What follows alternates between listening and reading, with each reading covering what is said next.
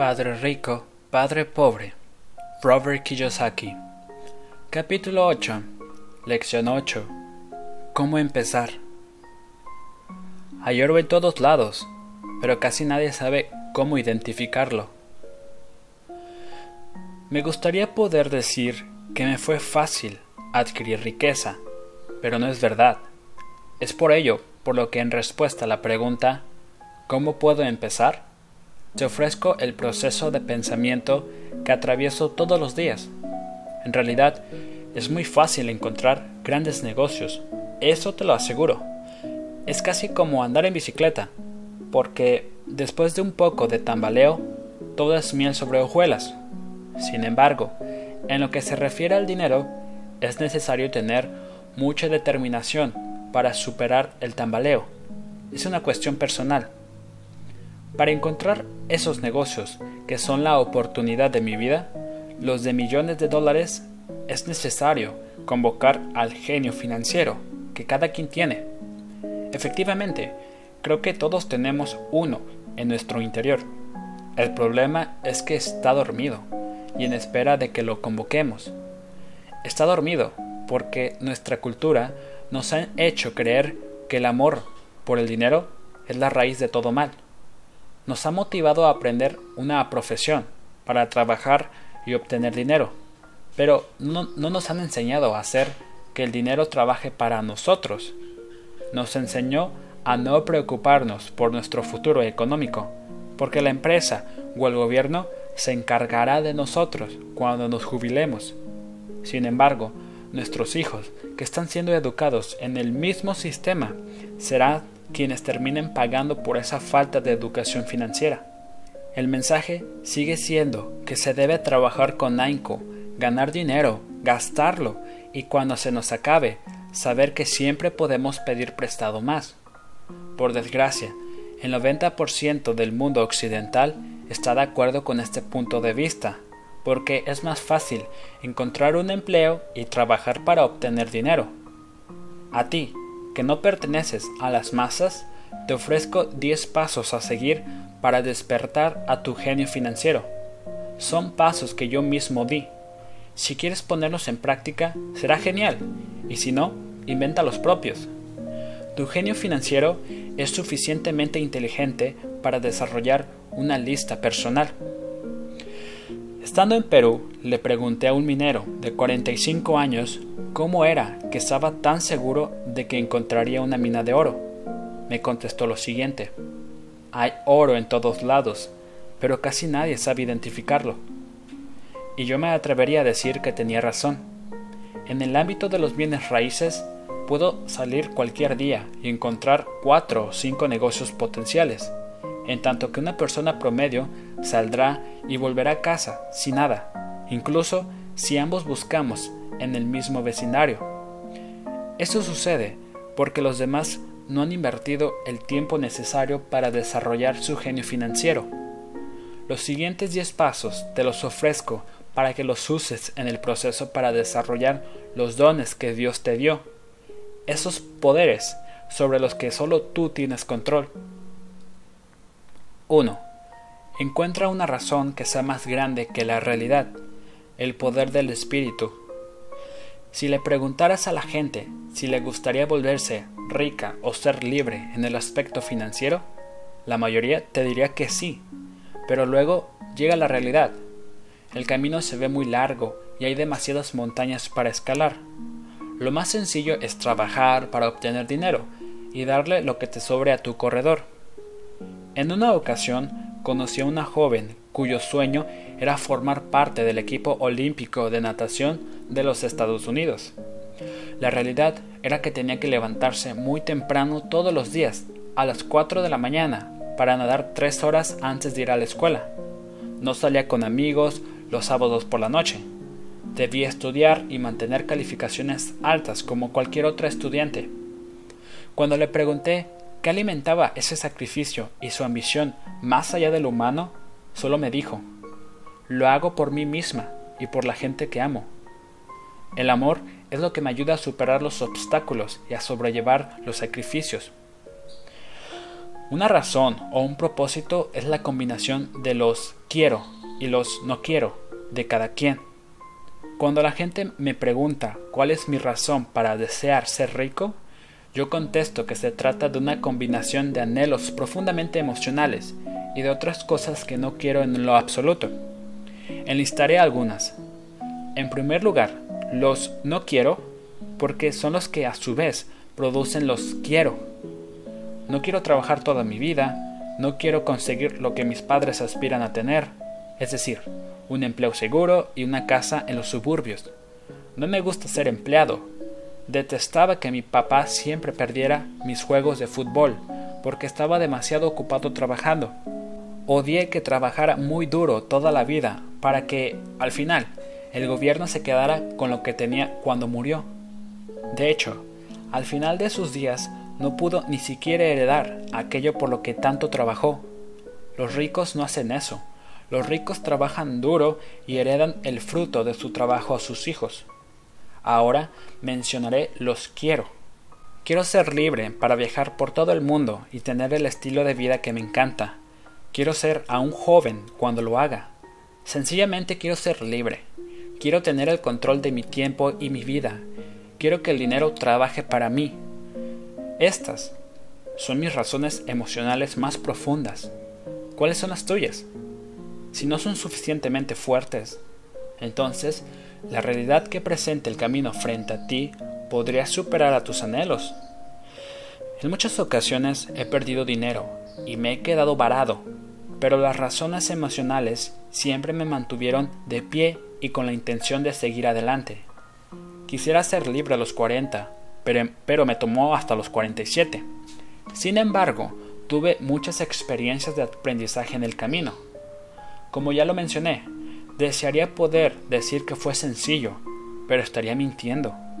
No obstante, puedo decir que tampoco fue demasiado difícil, porque tenía las motivaciones adecuadas.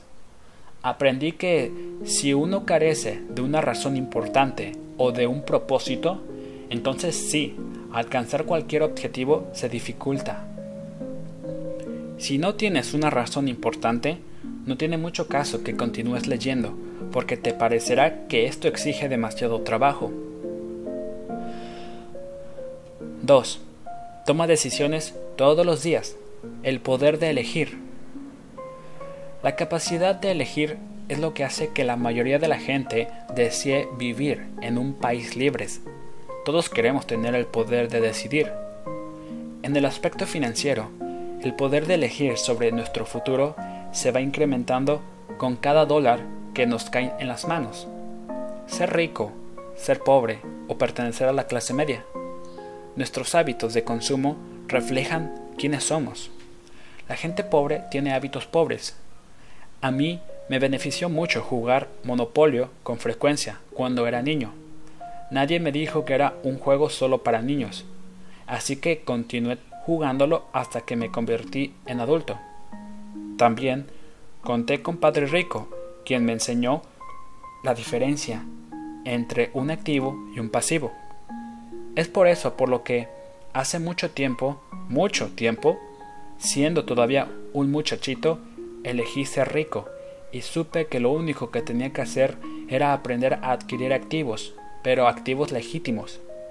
Mike, mi mejor amigo, recibió una columna de activos ya formada. Sin embargo, tuvo que decidir si quería aprender a conservarla. Muchas familias ricas pierden sus activos de una generación a otra porque nadie fue entrenado para fungir como protector de los mismos. La mayoría de la gente elige no volverse rica. Para el 90% de la población, el proceso de enriquecerse representa demasiado trabajo. Por eso, muchos se inventan frases como no me interesa el dinero. Jamás seré rico. No quiero tener que preocuparme. Todavía soy joven. Cuando gane algo de dinero, comenzaré a pensar en mi futuro. Mi esposo se encarga de las finanzas. El problema de todas estas afirmaciones es que terminan robándole algo a la persona que elige pensar de esta manera. En primer lugar, le roban tiempo, que es el activo más preciado que existe. En segundo lugar, le roban aprendizaje. El hecho de no tener dinero no debería ser un pretexto para no aprender. Sin embargo, todos los días tomamos esa decisión. Lo que hacemos con nuestro tiempo y dinero y lo que permitimos que entre en nuestra cabeza, ese es el poder de elegir y todos podemos ejercerlo.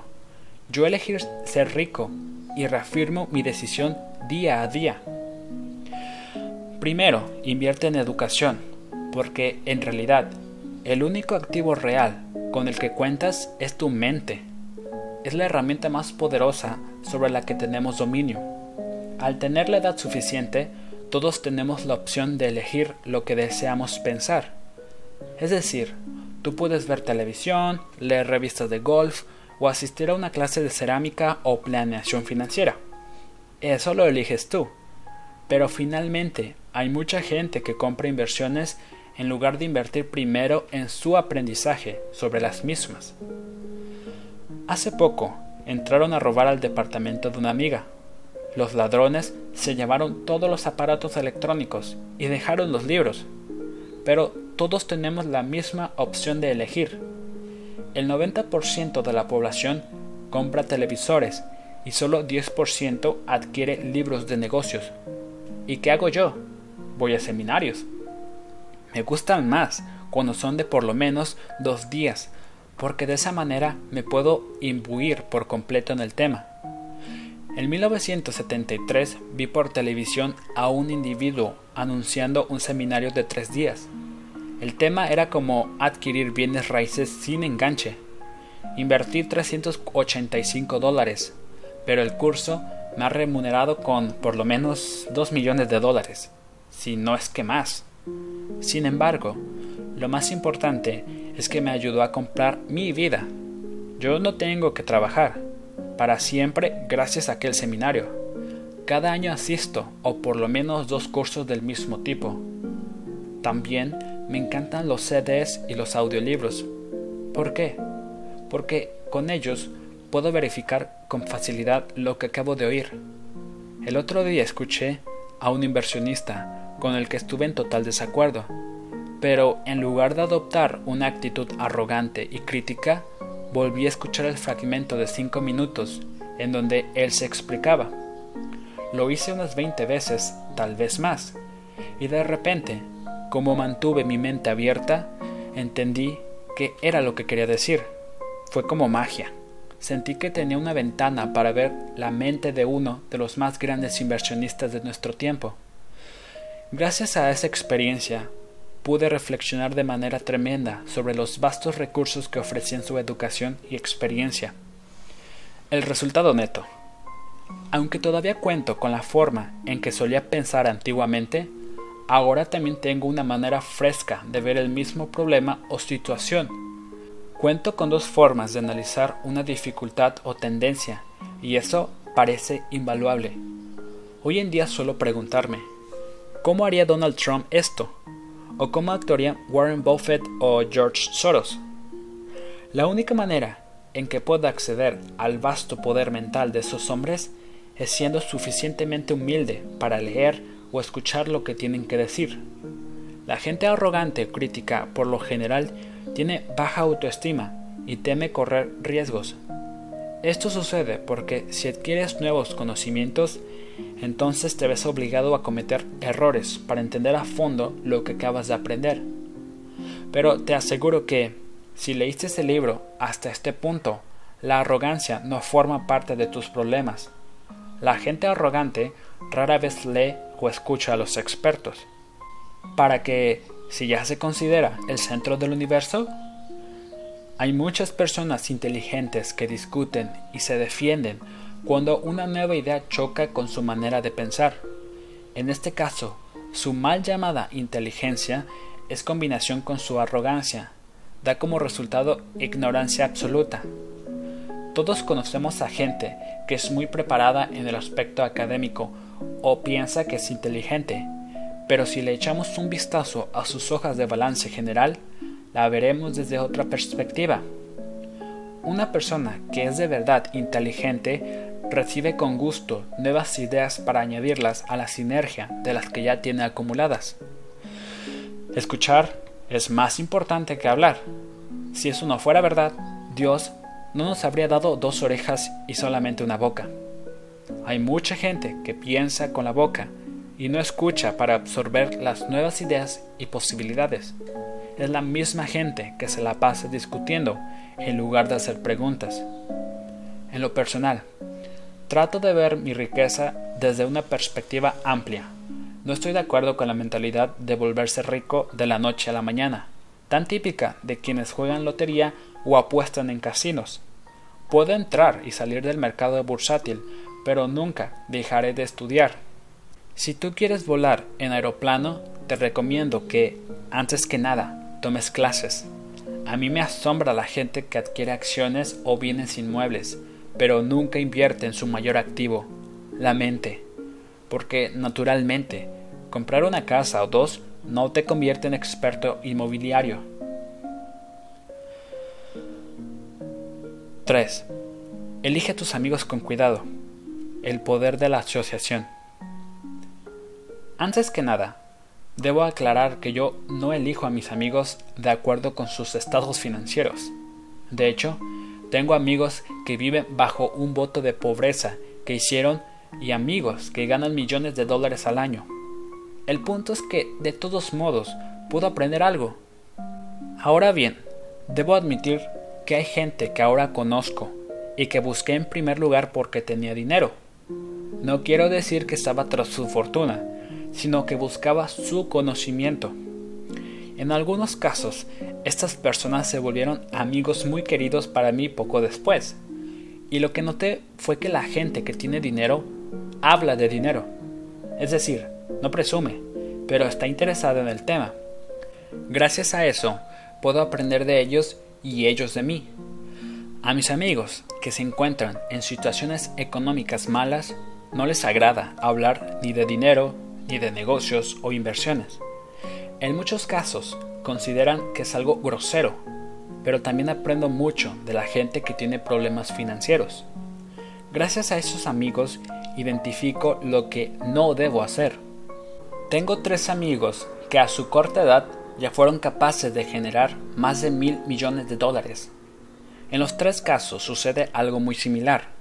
Sus amigos con problemas económicos nunca los han llamado para preguntarles cómo crearon su riqueza, pero sí para pedirles una de dos cosas, o las dos, un préstamo y trabajo. Advertencia. No escuches a gente pobre o asustada. También tengo amigos así y a pesar de que los adoro, sé que son los chicken leaders de la vida. Siempre que se trata de dinero, y en especial de inversiones, son quienes salen con el cielo se cae, el cielo se cae. También son los que te dicen por qué algo no va a funcionar. Y el problema es que la gente que los escucha y acepta ciegas esa lúgubre y esa devastadora información también se convierten en chicken leader porque como dice el refrán, el que con lobos anda, a aullar se enseña. Si tienes canales de negocios en televisión, ya habrás notado que, con frecuencia, presentan paneles de expertos. Uno de ellos dirá que el mercado va a colapsar y el otro dirá que entrará en auge. Si eres suficientemente inteligente, los escucharás a ambos. Mantén la mente abierta, porque los dos puntos de vista son válidos. Por desgracia, la mayoría de la gente solo escucha a Chicken Leader. Tengo muchos amigos cercanos que han tratado en una ocasión u otra de disuadirme de participar en un negocio o inversión. Hace poco un amigo me dijo que estaba muy emocionado porque encontró certificado de depósito con el 6%. Entonces le dije que yo ganaba 16 con certificados de gravamen impositivo.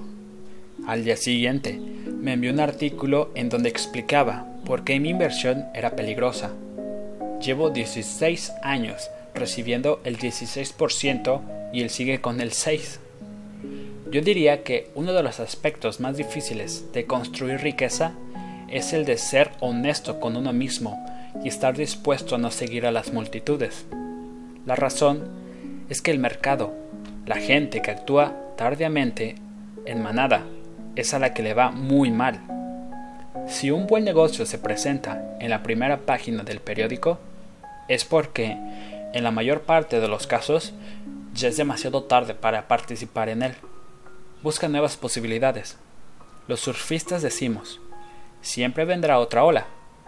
La gente que se apresura y atrapa una ola tarde es casi la que se ahoga. Los inversionistas inteligentes no le toman el pulso a los mercados todo el tiempo. Si se les pasa una oportunidad, buscan la siguiente y se colocan en posición. Esto resulta difícil para la mayoría porque da un poco de miedo comprar un producto que no es popular. Los inversionistas tímidos son como ovejitas que o van con el rebaño o sufren por su propia codicia cuando los inversionistas sabios ya cobraron sus ganancias y están por participar en otro negocio. Los inversionistas inteligentes compran inversiones que no son populares, saben que las ganancias se hacen al adquirir, no al vender. Esperan con paciencia.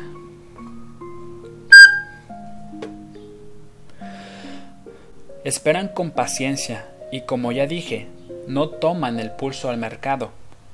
Al igual que el surfista, solo se colocan en la posición adecuada para la siguiente ola. Todo tiene que ver con la información privilegiada. Hay muchas formas de uso de información privilegiada que son ilegales, pero hay otras que están permitidas.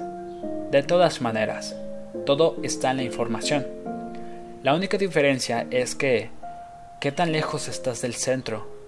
Tener amigos ricos te ayuda, porque es entre ellos que se genera el dinero, porque la información es valiosa para este propósito.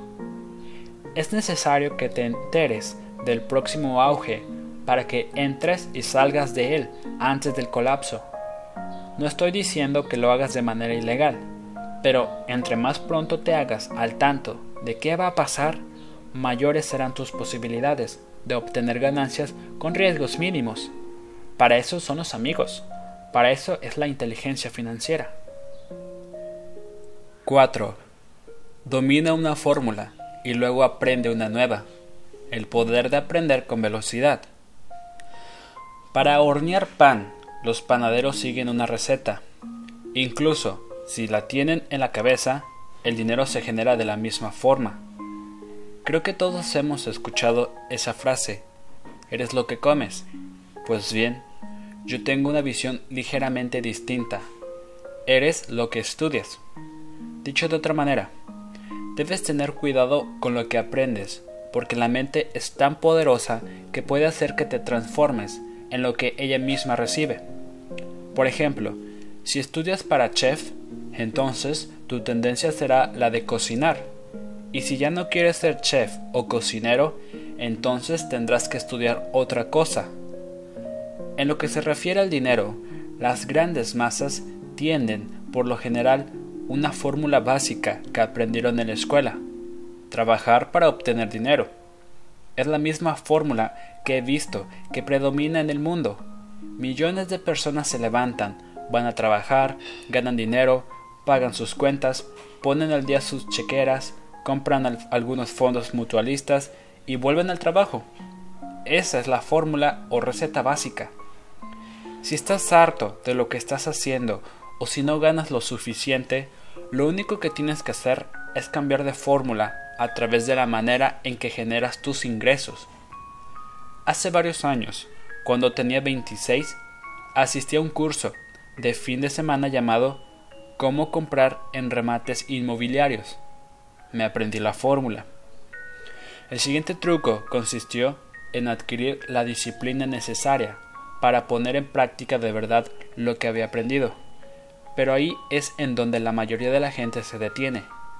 Durante tres años, mientras trabajaba en Xerox, pasé mi tiempo libre aprendiendo el arte de comprar en remates inmobiliarios. Gracias a eso, he hecho millones de dólares.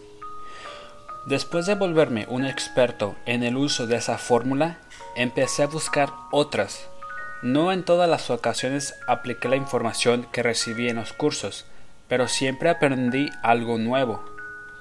En este tiempo he asistido a clases para cambistas de derivados, de opciones en commodities y para especialistas en chaos. En este último caso me sentí verdaderamente fuera de mi campo de acción, porque el salón estaba repleto de gente con doctorados en física nuclear y ciencia espacial. No obstante, aprendí nuevas cosas que me ayudaron a hacer que mis inversiones en productos bursátiles y bienes raíces se volvieran más lucrativas y cobraran mayor sentido. Buena parte de las universidades técnicas y escuelas públicas de educación continua ofrece cursos de planeación financiera y adquisición tradicional de productos bursátiles. Estos cursos son buenos lugares para empezar a aprender, pero yo siempre estoy en busca de la fórmula más rápida. Es por eso por lo que regularmente hago en un día más dinero de lo que mucha gente logra hacer en toda su vida. Otra aclaración.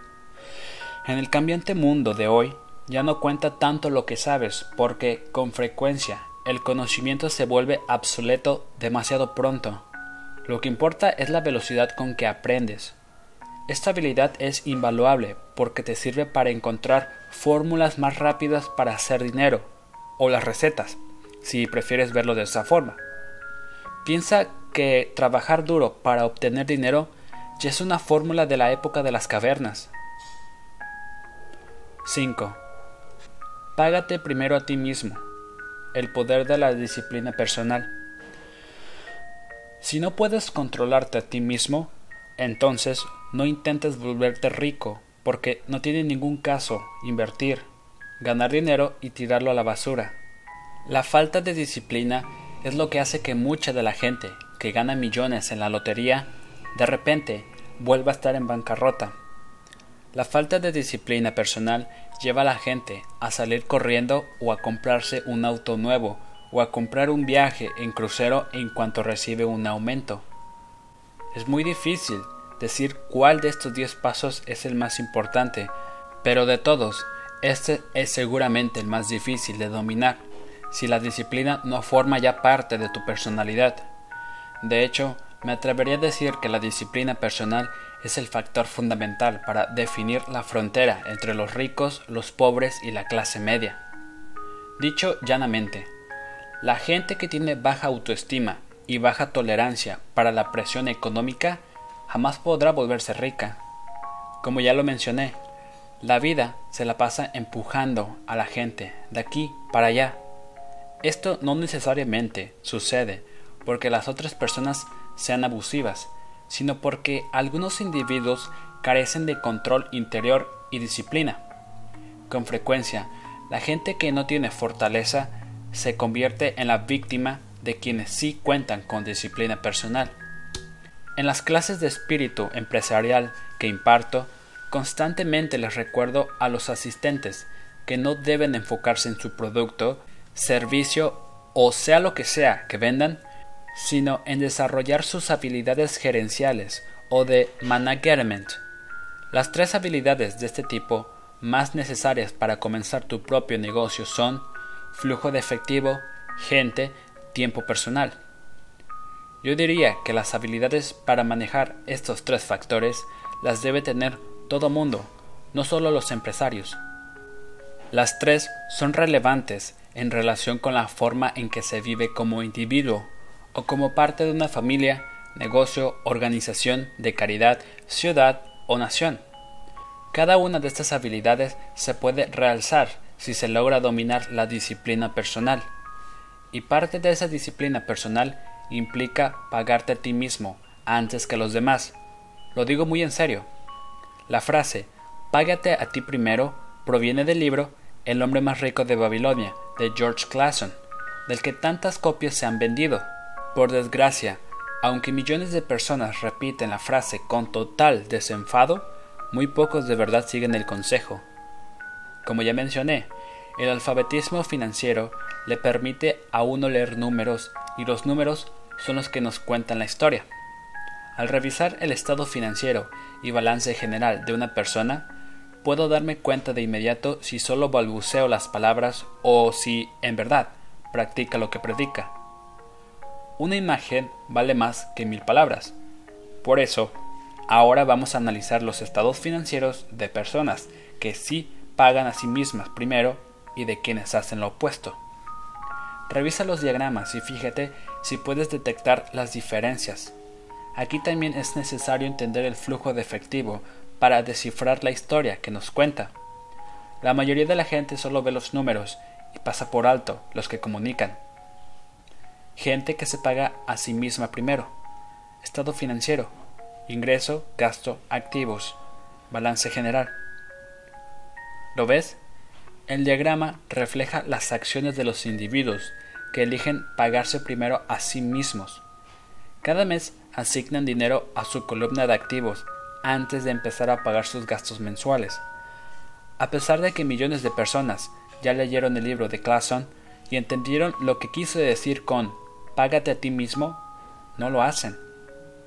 En este momento ya me parece escuchar los gruñidos de todas esas personas que sinceramente creen que se deben pagar los recibos antes que nada. Y también puedo escuchar a toda la gente responsable que cubre sus gastos con oportunidad. No estoy diciendo que debamos ser irresponsables y dejar las cuentas sin pagar. Lo único que quiero es que, tal como dice el libro, cada quien se pague a sí mismo primero, antes que a nadie más. El diagrama anterior es la descripción correcta de esta acción. Si en verdad puedes empezar a entender el flujo de efectivo, comprenderás muy pronto qué es lo que está mal en el diagrama anterior, o por qué el 90% de la gente trabaja mucho toda su vida, y de todas maneras necesita del apoyo de seguridad social cuando ya no puede seguir perteneciendo al ámbito laboral. Kim y yo tenemos muchos contadores, tenedores de libros y banqueros a los que esta noción de págate a ti mismo les causó muchos problemas. Esto sucedió porque estos profesionales de actividades económicas en realidad también hacen lo que todos los demás, se pagan a sí mismos al último. En varias ocasiones me ha sucedido que por diversas razones el flujo de efectivo es mucho menor a la cantidad que debo pagar por concepto de gastos. Aún así, siempre me he pagado primero. En cada caso, mi contador y el tenedor de libros gritaron llenos de pánico. Vendrán por ti. La oficina de impuestos te va a meter a la cárcel. Arruinarás tu historial crediticio. Te van a cortar la electricidad. De todas formas, me pagué mi primero. ¿Por qué? Seguramente te preguntas. Porque sobre eso se trataba la historia del hombre más rico de Babilonia, el poder de la disciplina y la fortaleza interior. Lo que Padre Rico me dijo aquel primer mes que trabajé para él es verdad. La mayoría de la gente permite que la vida los empuje y los mangonee. El recaudador de impuestos te llama y tú tienes que pagar o si no, un vendedor te dice, o solo cárgalo a su tarjeta de crédito. El corredor de bienes raíces te indica, vamos, hágalo. El gobierno le puede otorgar una deducción fiscal sobre su casa sobre eso se trata el libro, sobre tener las agallas para nadar contra la marea y volverse rico. Tal vez no seas una persona débil, pero en lo que se refiere al mucha gente es bastante timorata. No estoy diciendo que seas irresponsable. Yo, por ejemplo, no tengo una deuda importante en tarjetas de crédito ni en los gastos menores por una sola razón, porque siempre me pago primero, siempre trato de minimizar mi ingreso, porque sencillamente no se lo quiero pagar al gobierno. Prefiero que mis ingresos provengan de mi columna de activos a través de una corporación en Nevada, porque ya sé que si pongo a trabajar para obtener dinero, el gobierno me lo va a quitar. No obstante, aunque siempre pago los recibos al final, tengo la suficiente astucia financiera para no caer en una situación financiera incómoda. No me gusta tener deudas de consumo, por ejemplo. De hecho, tengo pasivos por encima de los del 99% de la población, pero no pago por ellos. Lo hacen otras personas. Se llaman inquilinos. Entonces bien, la regla número uno para pagarte a ti mismo antes que nadie es no incurras en deudas de consumo, para empezar. A pesar de que siempre pago mis cuentas y recibos al final, siempre me aseguro de que estos sean menores que carezcan de importancia. Cuando me quedo corto por alguna razón, de todas formas pago primero a mí y dejo que mis acreedores e incluso el gobierno berreen. Me agrada que se pongan bravos ¿Por qué? Porque en realidad me están haciendo un favor. Me inspiran a salir allá, fuera, para generar más dinero. Por eso me pago primero y luego invierto el dinero. Y dejo que los acreedores peguen gritos. Pero por lo general, siempre les pago de inmediato. De todas maneras, Kim y yo tenemos un crédito excelente. Es solo que no cedemos ante la presión ni nos gastamos los ahorros o los liquidamos las acciones para cubrir una deuda de consumo. Eso no sería inteligente, financieramente hablando. Para poder pagarte a ti mismo, considera lo siguiente. 1. No te coloques en una situación en la que tengas que pagar mucho. Mantén bajos tus gastos. Primero, construye activos y después compra la gran casa o ese auto tan bello. Quedarse atrapado en la carrera de la rata no es nada inteligente. 2. Cuando te quedes corto, deja que la presión aumente y no se te ocurre echarte un clavado a tus ahorros o inversiones. Permite que esa situación apremiante inspire a tu genio financiero para que se encuentre formas novedosas de hacer más dinero.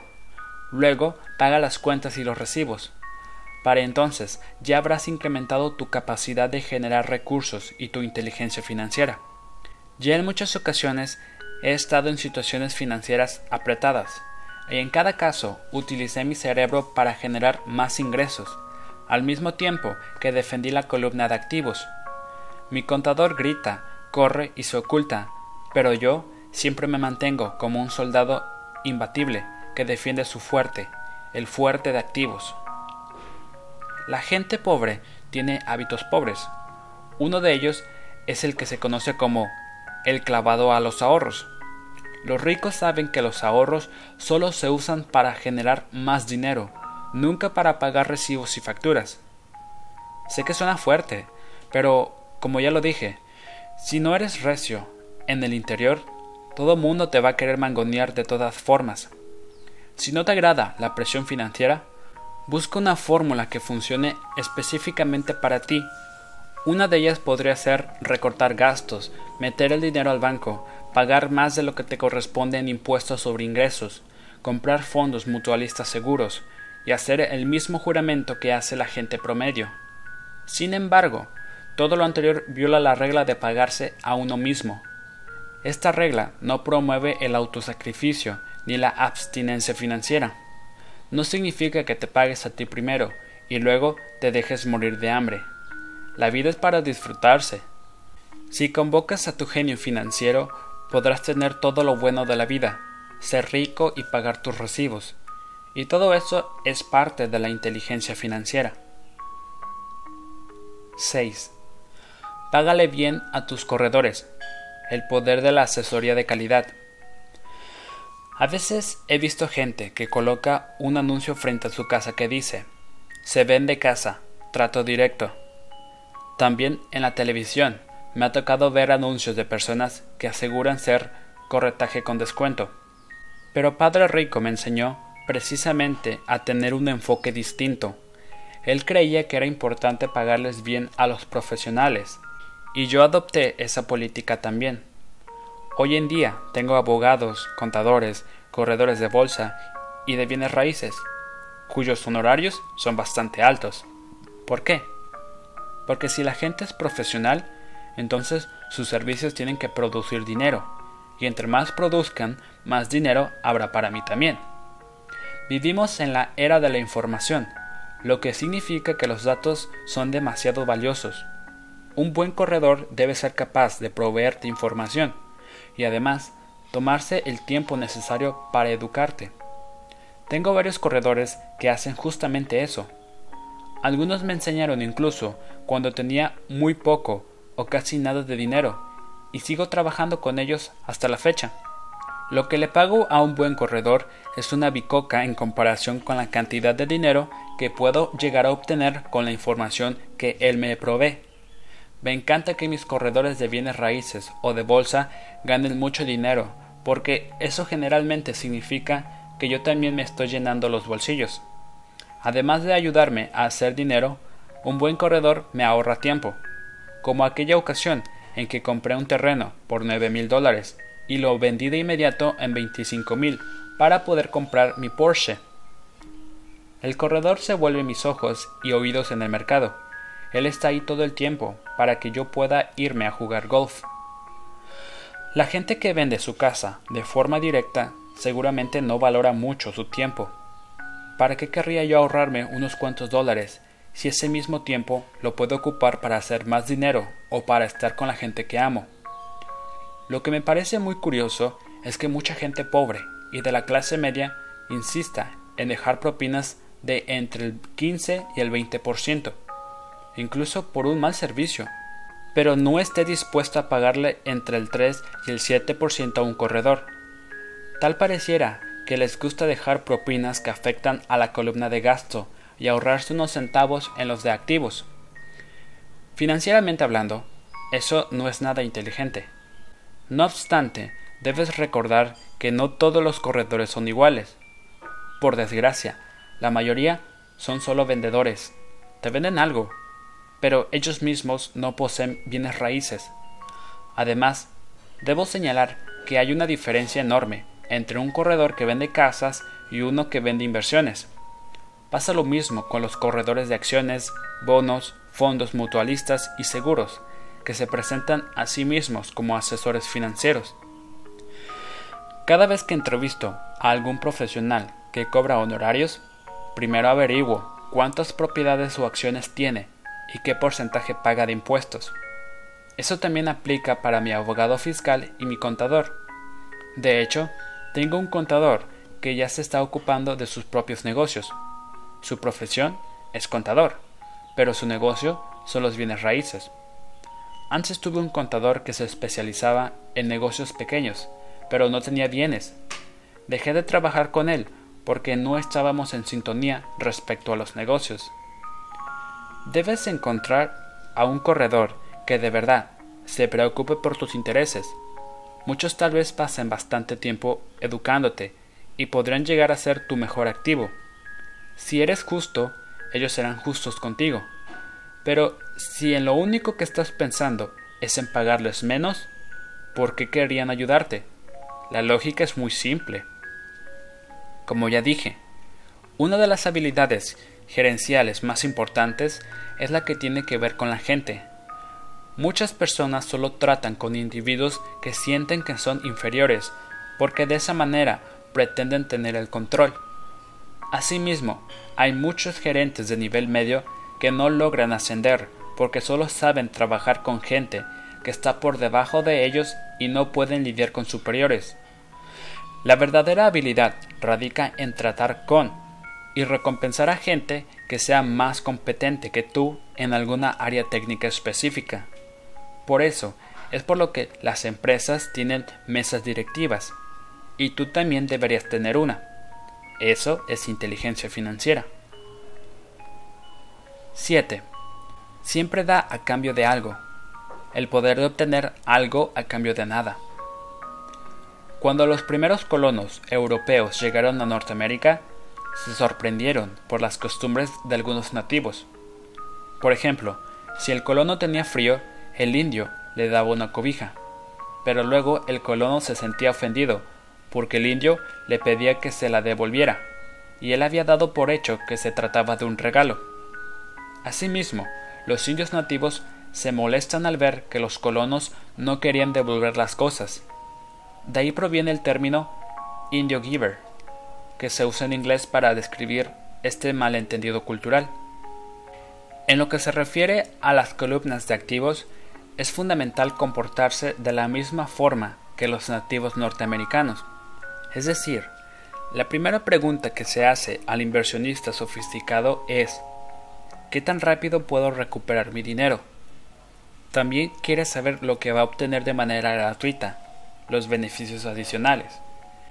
Es por esta razón que el ROI o retorno sobre inversión es tan importante. La primera pregunta del inversionista sofisticado es ¿qué tan rápido puedo recuperar mi dinero? Por ejemplo, en una ocasión encontré a unas cuantas cuadras de donde vivía un condominio que iba a ser rematado. El banco pedía 60 mil dólares y yo hice una oferta de 50 mil la cual aceptaron de inmediato, porque, junto con la oferta, mostré un cheque de caja por esa cantidad. se dieron cuenta de que hablaba en serio. Muchos inversionistas dirían, ¿pero no estás comprometiendo demasiado dinero? ¿No sería mejor conseguir un préstamo para pagar? Y la respuesta sería, en este caso no. Mi compañía de inversiones utiliza este condominio como una propiedad vacacional que se renta en los meses de invierno, cuando llegan las aves migratorias a Arizona. Se renta por 2.500 dólares mensuales, cuatro meses al año. En la temporada baja se renta por 1.000 dólares al mes. Eso significa que recuperaré mi dinero en tres años aproximadamente. Ahora soy el propietario de este activo, el cual me produce dinero mes tras mes. Se puede hacer lo mismo con las acciones.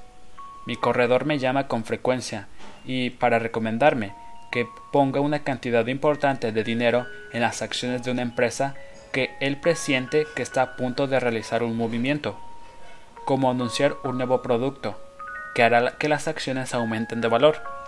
Entonces yo muevo el dinero y lo mantengo en esa empresa entre una semana y un mes.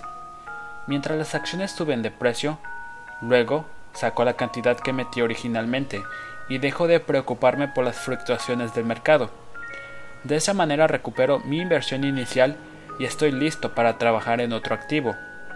Mi dinero entra y sale y al mismo tiempo yo me vuelvo propietario de un activo que técnicamente obtuve a cambio de nada. Es verdad, he perdido dinero en varias ocasiones, pero siempre juego con dinero que me puedo dar el lujo de perder. Yo diría que de cada 10 inversiones le doy al clavo en dos o tres, pierdo en dos o tres, y unas cinco o seis no pasa nada. Sin embargo, limito mis pérdidas exclusivamente al dinero que tengo involucrado en ese momento en la inversión. La gente que detesta correr riesgos mete su dinero al banco. A la larga, siempre es mejor tener ahorros seguros que no tener nada. Sin embargo, toma mucho tiempo recuperar tu dinero, y en la mayoría de los casos no obtienes nada gratis por guardarlo. Yo siempre me ocupo de que cada una de mis inversiones ofrezca un beneficio adicional, algo gratis. Puede ser un condominio, una mini bodega, un pequeño terreno, una casa, acciones o un edificio para oficinas. Asimismo, el riesgo debe ser limitado, o por lo menos bajo. Hay libros completamente dedicados a este tema, por eso no lo abordaré aquí. Ray Kroc, famoso por McDonald's, empezó a vender franquicias de hamburguesas, no porque le encantara el negocio de la comida, sino porque quería obtener de manera gratuita los bienes raíces vinculados a las franquicias. Los inversionistas sabios deben buscar algo más allá del ROI. Tienen que detectar los activos que podrán obtener gratuitamente después de recuperar su dinero. Eso es inteligencia financiera. 8. Usa los activos para comprar los lujos. El poder del enfoque. El hijo de un amigo lleva algún tiempo desarrollando el pésimo hábito de desaparecer el dinero en cuanto cae en sus manos. Pidió que le dieran su propio auto a los 16 años. Su excusa fue que los padres de todos sus amigos ya les habían dado un auto para sus hijos. El chico les dijo a sus padres que quería tomar de sus ahorros para dar el enganche. Fue entonces que mi amigo me llamó y vino a verme. ¿Crees que debería dejar que lo haga? ¿O crees que solo debería comprarle el auto? Mi respuesta fue, eso podría reducir la presión a corto plazo, pero a largo plazo, ¿qué habrás enseñado a tu hijo? ¿No sería mejor que aprovecharas este deseo suyo de tener un auto y lo inspiraras para que aprendiera algo? De repente se le encendió el foco a mi amigo. Salió corriendo a casa. Dos meses después me encontré con él. ¿Ya tiene tu hijo auto nuevo? le pregunté. No, pero le di tres mil dólares para que lo consiguiera. Le dije que preferiría que usara mi dinero en lugar de los ahorros que tenía para la universidad. Vaya, eso fue muy generoso de tu parte, le dije. En realidad no, no solo le di el dinero, también le puse una traba. ¿Cuál? pregunté. Bien, pues primero jugamos cash flow. Luego hablamos sobre la forma más inteligente de usar el dinero. Después le regalé una suscripción al Wall Street Journal y varios libros sobre el mercado de valores. Y luego insistí. ¿Cuál fue la traba? Le dije que los tres mil dólares eran suyos, pero que le prohibía comprar el auto directamente con ellos. Le expliqué que debía buscar un corredor de bolsa para comprar y vender acciones, y cuando lograra reunir seis mil dólares con los tres mil iniciales, esos seis mil ya serían suyos y podría comprar el auto. Los tres mil irían entonces al fondo para la universidad. ¿Y cuál fue el resultado? Seguí preguntando. Pues al principio el muchacho tuvo suerte en la compraventa, pero luego, unos días después, perdió. Fue entonces que se interesó de verdad en el asunto. Creo que en estos días le faltan dos mil dólares, pero el interés sigue creciendo. Ya leyó todos los libros que le regalé e incluso fue a la biblioteca por más. Ahora lee The Wall Street Journal con avidez y así se mantiene al tanto de los indicadores. Ya solo le quedan mil dólares, pero su interés y aprendizaje se dispararon. Sabe que si pierde ese dinero tendrá que ir caminando a todos lados dos años más. Pero eso no es lo que más parece importarle. De hecho, me da más la impresión de que el auto en sí dejó de ser relevante. El juego de la bolsa tiene ahora toda su atención. ¿Y qué pasará si pierde todo el dinero? pregunté. Ya veremos entonces. Prefiero que pierda todo ahora y no que lo haga a nuestra edad.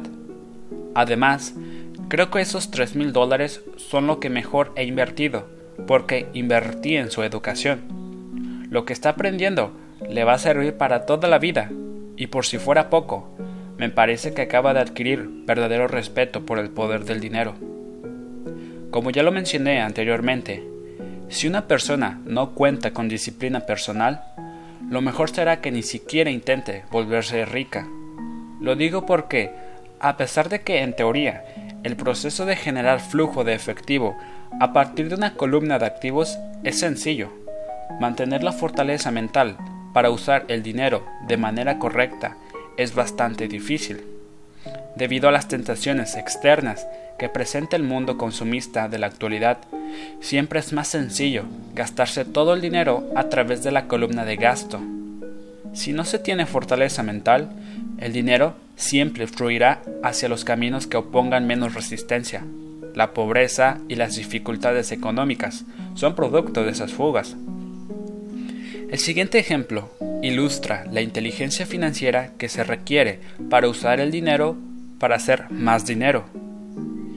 Si a 100 personas les damos 10 mil dólares al principio del año, creo que para cuando este acabe, a 80 personas ya no les quedará nada. De hecho, muchos habrán creado más deuda porque dieron el enganche de un auto nuevo, un refrigerador, enseres electrónicos o unas vacaciones. Otras 16 habrán incrementado esos 10 mil dólares entre un 5 y un 10%. Las últimas cuatro habrán convertido 10 mil dólares en 20 mil o en millones. Todos asistimos a la escuela para aprender, hacernos una profesión y trabajar para obtener dinero. En mi opinión, eso es tan importante como aprender a hacer que el dinero trabaje para ti. A mí me agradan los lujos como a todos los demás. La diferencia es que yo no los adquiero a crédito, porque esa es la trampa que supone el siempre querer estar a la altura de los vecinos. Cuando me dieron ganas de comprar un Porsche, el camino más rápido habría sido llamarle a mi banquero y solicitar un préstamo. Pero en lugar de enfocarme en la columna de pasivos, decidí hacerlo en la de activos. Para mí, ya es un hábito usar mi deseo de consumo para inspirar y motivar a mi genio financiero a invertir. Es muy común que, en lugar de enfocarnos en hacer dinero para conseguir lo que queremos, pidamos prestado. Y es que pedir prestado es más sencillo, pero solo a corto plazo. Es un hábito malo que hemos adoptado como individuos e incluso como país. Recuerda que el camino sencillo suele tornarse difícil, y viceversa. Entre más pronto puedas entrenarte a ti mismo y a tus seres amados en la disciplina de hacer dinero, será mejor. El dinero es una fuerza muy poderosa, pero por desgracia, mucha gente la utiliza en su contra. Su inteligencia financiera es baja. Entonces, el dinero terminará arrollándote. Serás más hábil si el dinero es más hábil. Tendrás que trabajar por él toda tu vida. Para manejar bien el dinero, tienes que ser más inteligente y hábil que él. Solo así hará lo que le digas y te obedecerá. Solo así serás su amo en lugar de su esclavo. Eso es inteligencia financiera. 9. Elige tus héroes. El poder de la figura mítica. Cuando era niño, admiraba mucho a Willie Mays, Hank Aaron y Yogi Berra. Eran mis héroes, y yo deseaba ser como ellos. Atesoraba sus tarjetas correspondientes de béisbol, me sabía sus estadísticas, carreras, promedio de carreras limpias, promedio de bateo, a cuánto ascendían sus salarios y cómo entraron a las grandes ligas. Como era un niño de nueve años, cada vez que pasaba a batear o jugaba de primera base como catcher, fingía que era un famoso jugador de béisbol. Esta es una de las formas más eficaces de aprender, pero los adultos rara vez la aprovechamos. Olvidamos a nuestros héroes.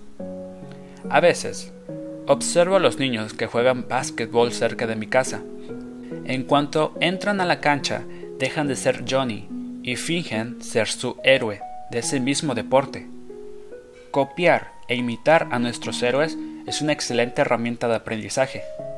A medida que voy creciendo, también cambio de héroes. Ahora tengo héroes de golf, siempre trato de copiar su swing. También leo todo lo que puedo acerca de ellos. Asimismo, tengo héroes en el aspecto financiero, como Donald Trump, Warren Buffett, Peter Lynch, George Soros y Jim Rogers. De ellos me sé las estadísticas, como sabía de memoria el número de carreras y el promedio de carreras limpias de mis héroes de béisbol de la infancia. Siempre estoy al pendiente de qué invierte Warren Buffett y leo todo lo que puedo acerca de sus opiniones sobre el mercado y la forma en que elige acciones. También leo sobre Donald Trump y trato de investigar cómo negocia y arma planes de negocios. Y bueno, de la misma forma en que sentía que no era yo cuando estaba a punto de batear, ahora, cada vez que hago transacciones en el mercado o estoy en medio de una negociación, inconscientemente actúo como el valor de Trump.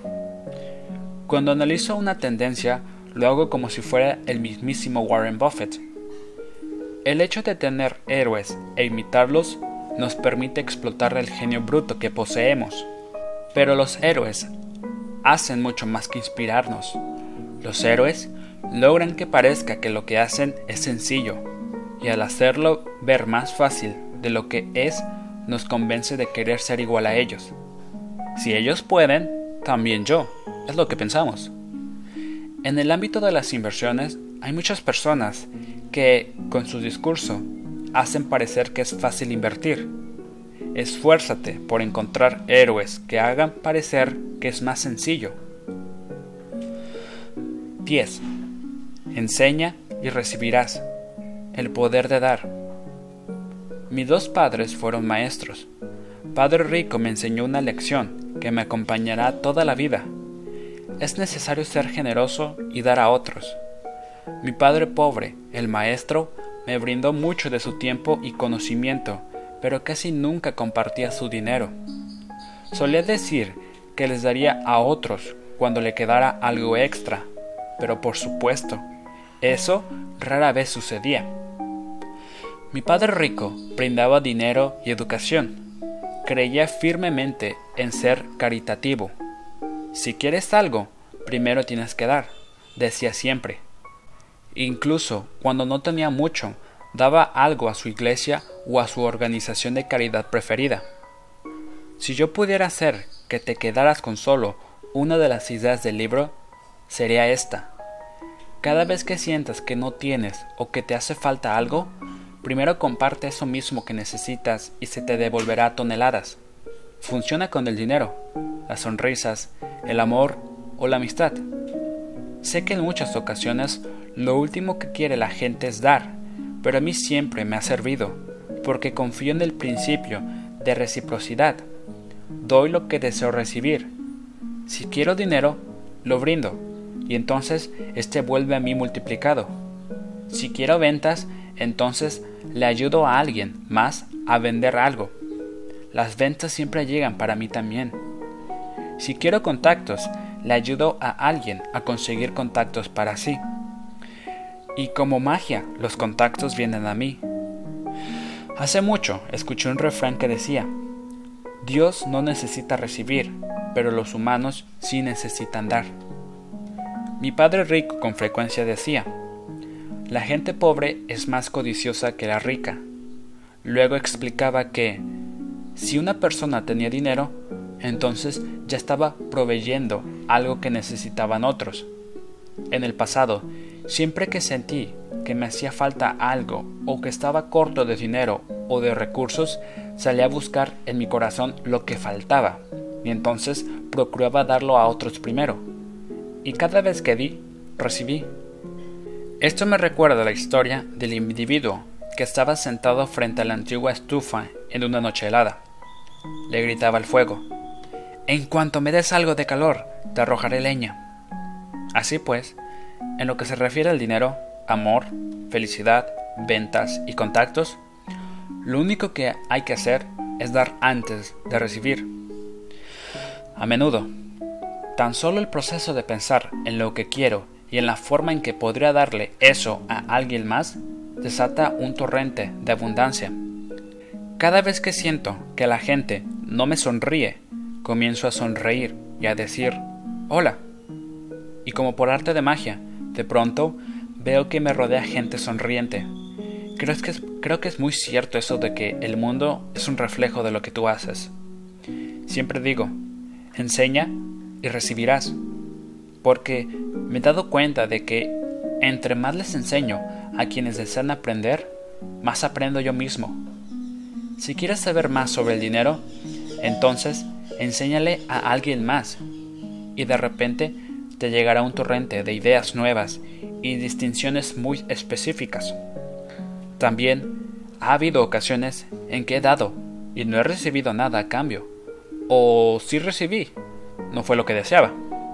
Sin embargo, al analizar la situación y buscar en mi alma, siempre descubro que en esos casos di con la esperanza de recibir a cambio, en lugar de hacerlo, por el mero gozo de ser generoso. Mi padre pobre les enseñaba a maestros, por lo que llegó a ser un educador de un nivel muy superior. Padre rico, por su parte, siempre les enseñó a los jóvenes a hacer negocios de la manera que él mejor conocía. En retrospectiva, creo lo que a ambos los hizo más inteligentes fue su generosidad al compartir su conocimiento. En este mundo hay poderes con mayor habilidad que la nuestra. Siempre se puede conseguir lo que uno quiere por sí mismo, pero es más sencillo hacerlo con ayuda de los poderes. Lo único que tienes que hacer es ser generoso con lo que tienes.